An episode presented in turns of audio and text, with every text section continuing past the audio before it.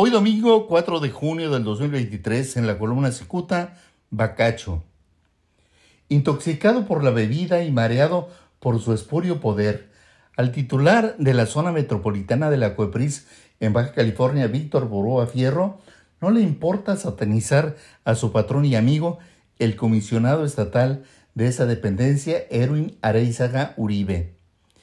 Mareado por tantísimo alcohol y quizá por alguna sustancia adictiva, el señor Borboa, apodado el eh, Bacacho, acostumbra presumir los afectos que le brinda Areizaga y hasta afirma que lo apoyaría en caso de que le presentaran alguna denuncia.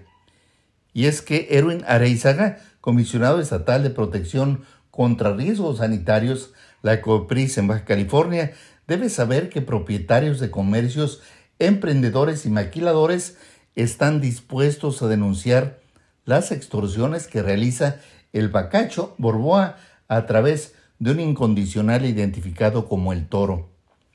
Areizaga está obligado a investigar las turbias acciones de Borboa y su cercanía con esa persona de apellido Toro.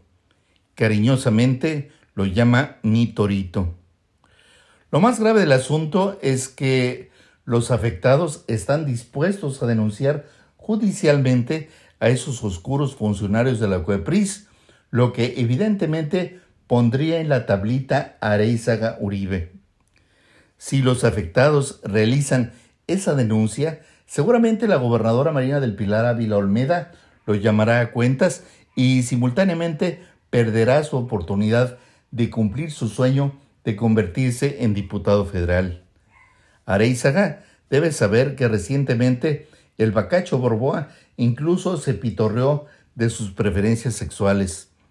En medio de una borrachera, mientras arrastraba la lengua, Borboa precisó que su segundo apellido es Fierro y que esto le garantizaba que su modosito patrón lo tendría presente.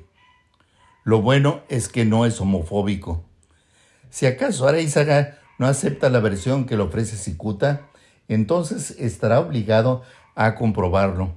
Solo tendría que contactar con los ejecutivos de una empresa maquiladora ubicada en la mesa de Otay, aquí en Tijuana, conocida como Corrugados. Recientemente, inspectores de la COEPRIS de Tijuana detectaron irregularidades y para subsanarlas le pidieron 10 mil dólares a los responsables de esa maquiladora. Areizaga debe saber que en este asunto el artífice es un personaje identificado como Cristian Caldera, a quien Barboa eh, recientemente integró a su pandilla. Cristian Caldera, a quien Barboa llama el Cris, laboró en corrugados, pero algo sucedió porque de allí lo corrieron. En agradecimiento a su amigo, el Cris le dibujó al Bacacho un preciso mapa de las irregularidades que existían en corrugados. Claro que los inspectores debían hacer su labor, aunque para eso el Bacacho tiene a su querido Torito. Muchas gracias, les saluda Jaime Flores.